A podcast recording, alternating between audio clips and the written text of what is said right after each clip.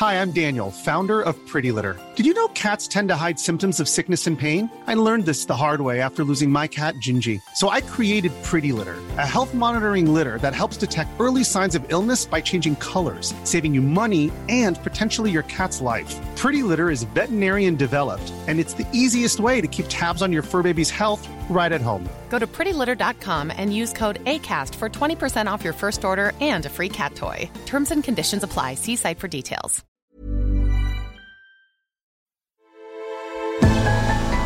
Elle, elle, elle. On la retrouve près du musée du Louvre qui consacre une exposition au cinéma napolitain dont elle est la marraine. Isabella Rossellini a vécu à Paris enfant. C'était après la séparation de mes parents, dit-elle dans un français parfait, à peine voilé d'un très léger accent. Puis elle précise, au cas où, Ingrid Bergman et Roberto Rossellini. Isabella Rossellini est ainsi, drôle, élégante, elle en a vu d'autres. Elle parle volontiers de son illustre ascendance, sur laquelle on la questionne comme une petite fille depuis tant d'années, à condition de ne pas se voir résumée à celle-ci. Parce que dans les vagues, j'interroge des personnalités sur le moment où elles se sont senties à leur place pour la première fois. Ce moment où l'on se sent enfin en adéquation avec soi-même. Un sentiment de cohérence qui arrive parfois vite, parfois tard, quelquefois jamais, qui souvent va et vient, comme les vagues. Costumière, mannequin, actrice, étudiante, réalisatrice, désormais fermière, Isabella Rossellini a eu mille vies, et ce n'est qu'un début. Difficile de trouver sa place entre deux monstres sacrés, ce qu'elle fit en reprenant notamment le chemin de l'école à 50 ans passés. Je suis Marion Ruggieri. Bienvenue dans Les Vagues, un podcast de Elle.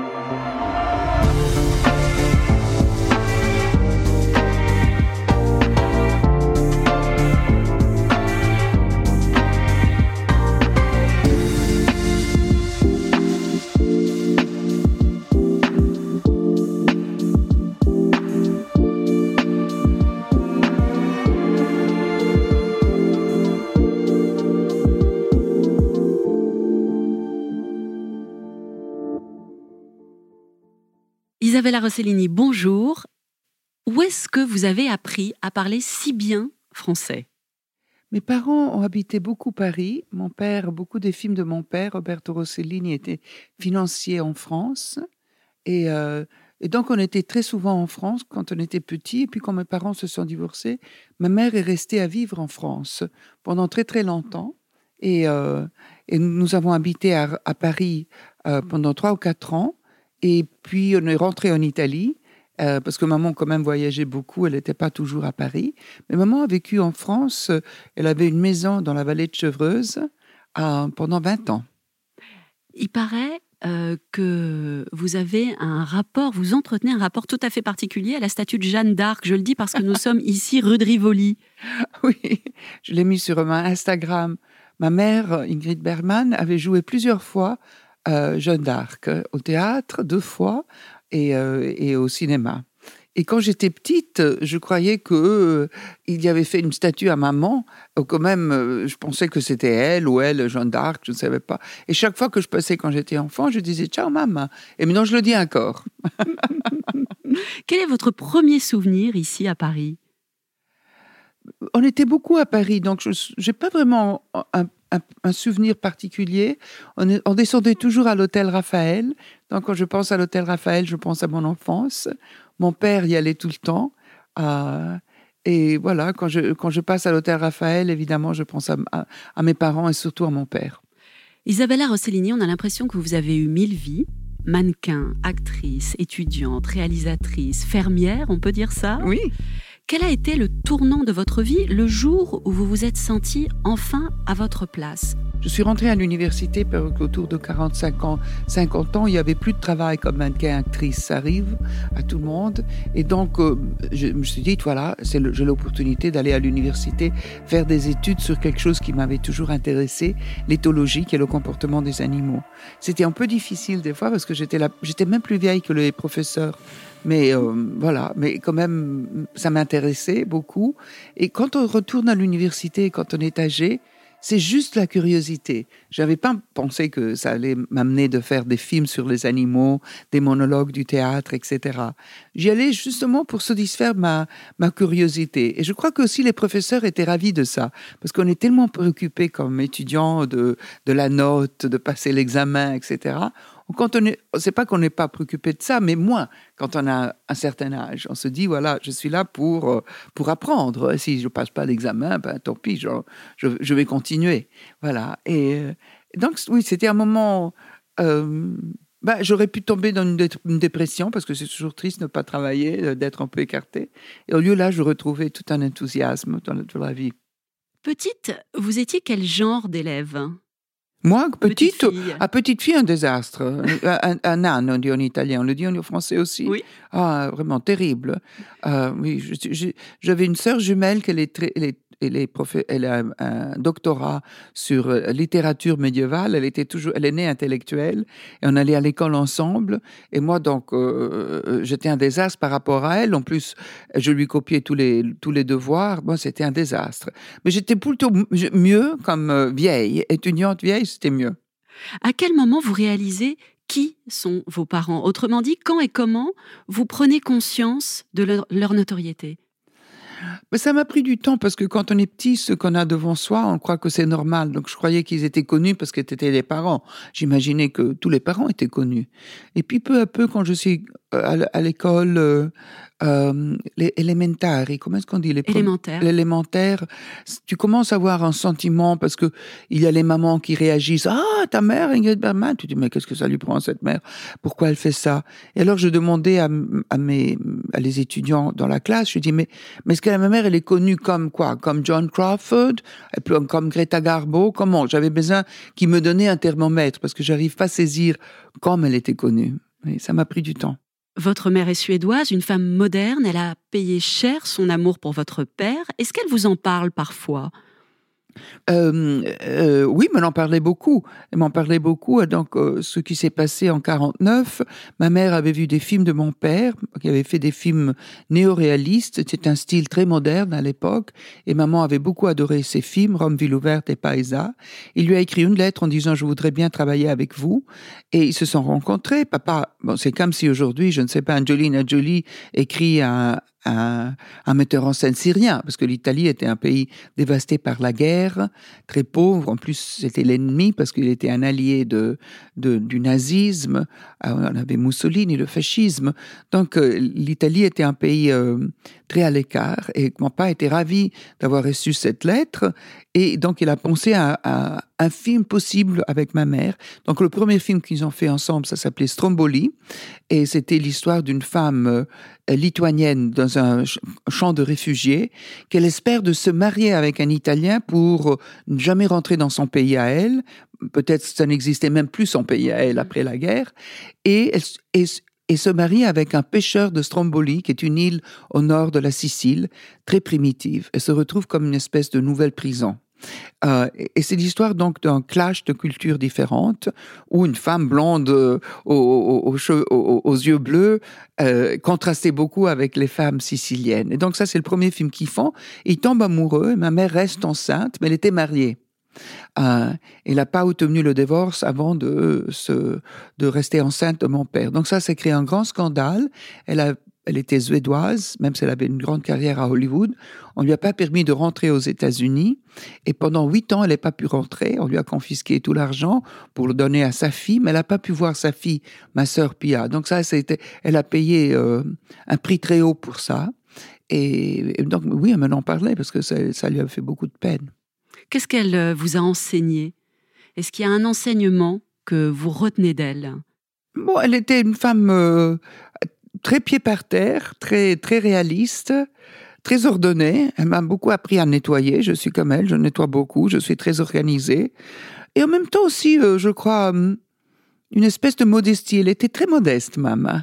Mais en tout cas, elle était très connue. Elle était, elle, elle pensait toujours au big picture, comme on dit en anglais. Elle se rendait compte que quand même le cinéma, c'était un des arts, un des plusieurs arts, que elle était, elle avait un petit rôle dans ça, qu'elle avait travaillé avec beaucoup de gens de talent, mais elle s'est jamais pris la tête. On a l'impression que c'est, euh, oui, quelque chose que vous partagez avec elle. Mais j'espère. Oui. Votre père, lui, alors il a tout du patriarche italien. Est-ce que vous vous souvenez du premier jour où vous ramenez un garçon à la maison? Ben, Il est devenu fou, papa. Il était fou de jalousie. C'est la raison pour laquelle je suis allée habiter aux États-Unis. Maman était au théâtre aux États-Unis. Elle m'a dit "Mais viens, euh, viens parce que papa va te." il, faisait des scènes incroyables. Et donc je suis allée aux États-Unis voir maman. Et puis je suis restée. J'ai commencé à travailler. Je me suis trouvé un, un boyfriend. Papa l'aurait pas pu supporter. Et donc, j'ai commencé ma vie aux États-Unis pour ça. Il fallait ça pour s'affranchir de lui. Ben oui, mais c'est pas que j'avais un plan, mais je suis allée, j'étudiais l'anglais parce que je le parlais pas, maman était là quand même. L'Amérique était plein de, de surprises, de possibilités. Euh, euh, j'ai commencé à travailler pour la, télévision italienne, RAI, euh, pour un programme comique euh, de Renzo Arbore. Je l'ai fait avec euh, Roberto Benigni. donc on a, c'était aussi qu'il y avait un métier que je commençais un métier. C'était pas que j'étais resté juste, juste en Amérique pour avoir un boyfriend, mais l'Amérique te, aussi je crois que l'Amérique te propose plein de choses. Euh, je ne crois pas que si j'aurais habité en Italie, j'aurais pu faire l'éthologue à 50 ans, euh, être actrice, mannequin, metteur en scène. L'Amérique te permet beaucoup de choses. Et plus que, plus que peut-être en Europe, on est plus préoccupé, on te, on te met dans un... C'est plus difficile de bouger, de faire plein de choses. Plus tard, vous partagez la vie, entre autres, de deux grands réalisateurs, David Lynch puis Martin Scorsese. Est-ce qu'ils ont des points communs avec votre père? Est-ce que par moment, cette vie aux côtés d'un créateur vous renvoie à des scènes de votre jeunesse? Non, pas vraiment, parce qu'ils ont des caractères très différents, mais je crois que euh, quand même, euh, ils sont ils sont, les trois, ils sont très originaux. Le cinéma, d'ailleurs, est très original. Et cette originalité, moi, je l'ai, cet amour pour l'originalité, probablement me vient de mon père. Et donc, quand je l'ai reconnu dans Martin et de David, c'était quelque chose qui me faisait pas peur, euh, mais même qui m'encourageait, qui m'enthousiasmait. Devenir comédienne à votre tour, est-ce que c'était un rêve d'enfant? Ou absolument pas Non, c'est pas que ce l'était absolument pas, mais parce que ma mère était très connue, j'étais un peu intimidée. Donc j'ai pris, euh, je suis allée à, une académie de costumes parce que ma, ma, cousine faisait des costumes, mais j'avais pensé que ça s'arrêtait, euh, ça m'appelait, mmh. euh, ça m'a plu. Donc j'ai étudié pour devenir costumière, mais et puis ça, ça a amené un peu dans le milieu de la mode et j'ai commencé à faire le mannequin. Donc la costumière, je l'ai vraiment jamais faite, mais j'ai beaucoup travaillé dans la mode autant que mannequin. Et ça me semble au départ que c'était un autre métier, parce que c'était un autre milieu, le milieu de la mode et le milieu de cinéma, même s'ils te touchent des fois, mais ils sont quand même deux industries différentes. Mais en travaillant comme mannequin, que je trouvais avec beaucoup de succès, que j'ai trouvé le courage de devenir actrice. D'ailleurs, tout le monde me disait, Avedon lui-même, Richard Avedon, le photographe, me disait, mais tu sais, faire le mannequin, c'est un peu comme être actrice du muet. Mm. Tu n'as pas un dialogue, tu n'as pas, mm, euh, tu as pas des mots à dire, mais tu exprimes des émotions, parce que moi, je photographie les émotions. Et donc, pourquoi ne pas en profiter? Et on m'offrait des films. Donc, euh, j'ai eu la sensation aussi de le faire parce que c'était ridicule de ne pas faire cette aventure, même si ça n'aurait pas marché, de la faire. Donc j'ai commencé avec les frères Taveani mhm. et c'est très mal marché parce que j'ai eu des critiques horribles. Donc j'ai arrêté pendant trois ans et puis j'ai repris avec euh, Taylor Hackford et après David Lynch, que c'était mon troisième film. Le mannequinat, du jour au lendemain, votre visage s'affiche dans le monde entier. Ça fait quel effet de se voir, de se découvrir partout ben, C'était le pour Lancôme, cette maison de cosmétiques. J'ai travaillé pendant 15 ans et puis euh, j'ai arrêté pendant 20 ans et puis j'ai repris il y a 8 ans. Euh, donc j'ai une histoire très longue avec Lancôme et les premières années, les premières 15 années, le succès de notre collaboration était énorme. Donc, euh, je me, euh, aussi le succès de Lancôme. Donc, euh, elle a commencé à distribuer partout dans le monde et j'étais sur les affiches partout dans les aéroports.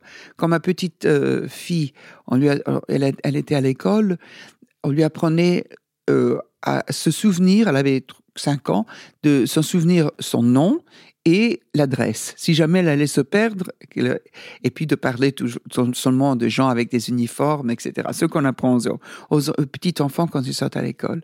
Alors ma fille écoutait, puis le, professeur lui a dit, écoute, maintenant Elettra, son nom c'est Elettra, tu es perdu à l'aéroport. Qu'est-ce que tu vas faire? Elle m'a dit, je vais m'asseoir sous, le, sous la fiche de ma mère parce qu'elle s'était pas aperçue. Elle croyait qu'elle a dit croyait que toute la publicité c'était des photos des parents, des mamans et des papas. Si jamais les enfants se perdaient, il allait s'asseoir sur les affiches des euh, des parents et que les parents allaient les retrouver. Elle savait même pas le métier que je, que je faisais.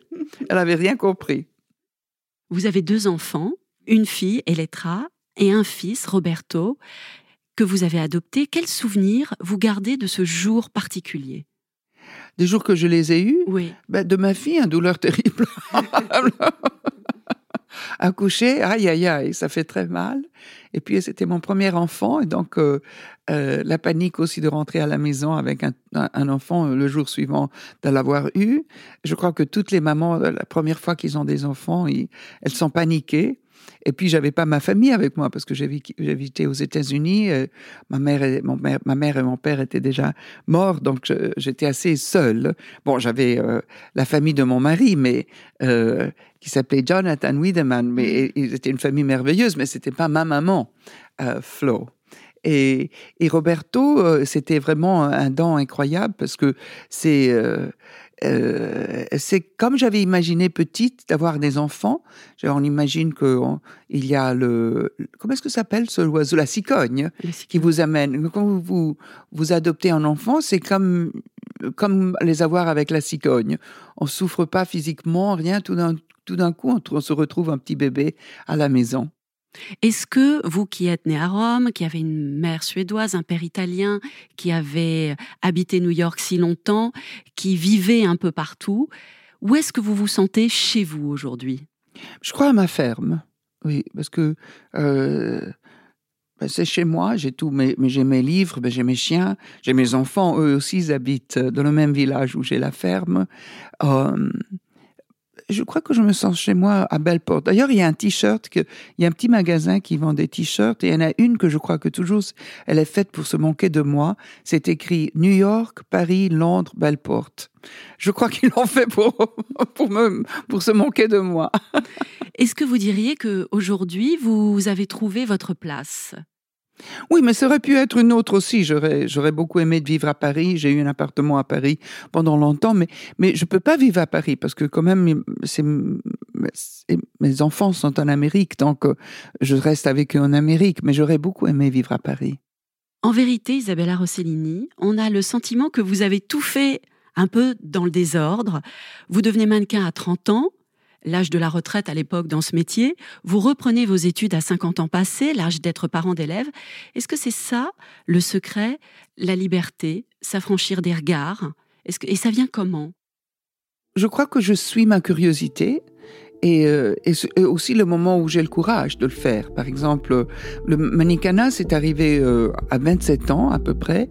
Euh, on m'avait pas proposé avant. Moi, je l'ai pas c'est pas qu'on se regarde au miroir, on se dit mais qu'est-ce qu'on est belle, on pourrait faire le mannequin. Je faisais la, la costumière et j'avais travaillé pendant très longtemps pour la télévision italienne sur un programme comique qui a eu beaucoup de succès en Italie. Donc jusqu'à 27 ans, j'ai travaillé pour eux. Et puis euh, et puis voilà, et puis j'ai commencé le mannequinat qui m'a amené à une carrière très internationale et qui m'a aussi fait rester à New York parce que mm. New York c'est la grande ville de la mode américaine. Euh, et comme, comme ça. Et puis je suis venu beaucoup à Paris euh, grâce à Lancôme, mais aussi à la mode. Euh, donc, c'est des opportunités, c'est des portes que se s'ouvrent, et je suis reconnaissante à moi-même d'avoir profité des choses qui se passent. Mais des fois, ça prend des détours qu'on s'attend pas, et que les gens s'attendent pas. Ils disent, mais qu'est-ce que tu es? Je me souviens un jour, euh, il y avait un, un, article sur moi en Italie, et il y avait écrit Isabella Rossellini, qu'à 35 ans, n'a encore pas décidé qu'est-ce qu'elle va être quand elle est grande. Parce qu'il fallait faire une chose et faire que ça.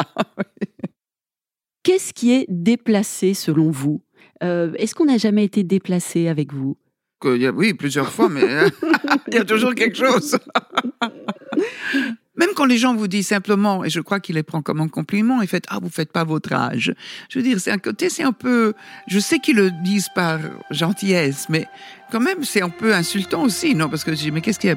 Pourquoi mon âge? Faut le cacher Je veux dire qu'il y a quelque chose de mal. Je sais que c'est dit avec de la pour un, on peut faire un compliment, mais quand même c'est un compliment. On dit en italien euh, un couteau avec les lames, non, qui coupe de deux côtés. Un couteau qui coupe de deux côtés, oui. Isabella Rossellini, merci infiniment. Merci, merci à vous.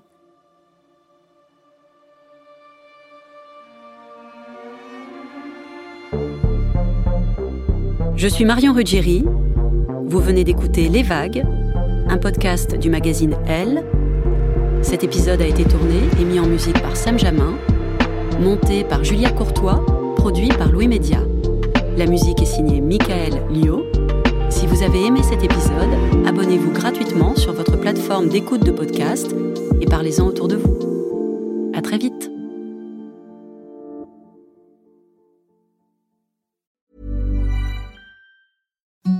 Imagine the softest sheets you've ever felt. Now imagine them getting even softer over time. That's what you'll feel with Bowl and Branch's organic cotton sheets. In a recent customer survey, 96% replied that Bowl and Branch sheets get softer with every wash. Start getting your best night's sleep in these sheets that get softer and softer for years to come. Try their sheets with a 30-night guarantee. Plus, get 15% off your first order at bowlandbranch.com. Code BUTTERY. Exclusions apply. See site for details.